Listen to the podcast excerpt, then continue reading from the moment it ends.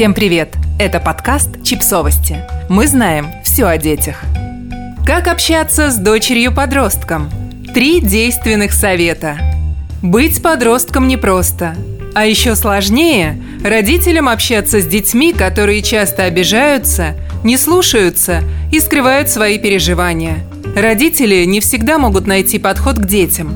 Вот три простых совета, которые помогут выстроить хорошие отношения с дочерью-подростком.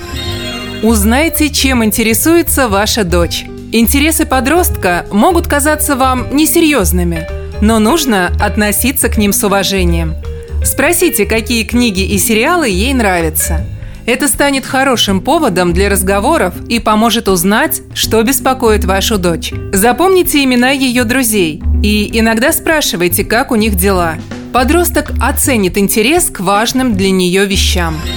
Делитесь своим опытом. Подростки часто думают, что разбираются во всем и могут принимать правильные решения.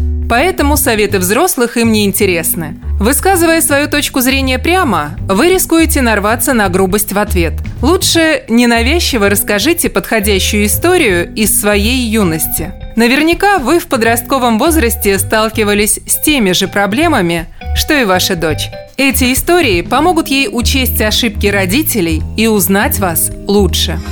Проводите время вместе. Подростки хотят быть независимыми и не признают, что все еще нуждаются в родительском внимании. Сделайте первый шаг.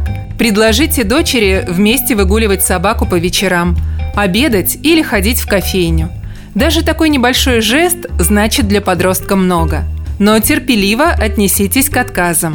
Если дочь уже запланировала поход с подругами в кино, не пытайтесь давить на нее и требовать, чтобы она больше времени проводила с семьей. Такое поведение подросток посчитает не заботой, а вмешательством в личную жизнь.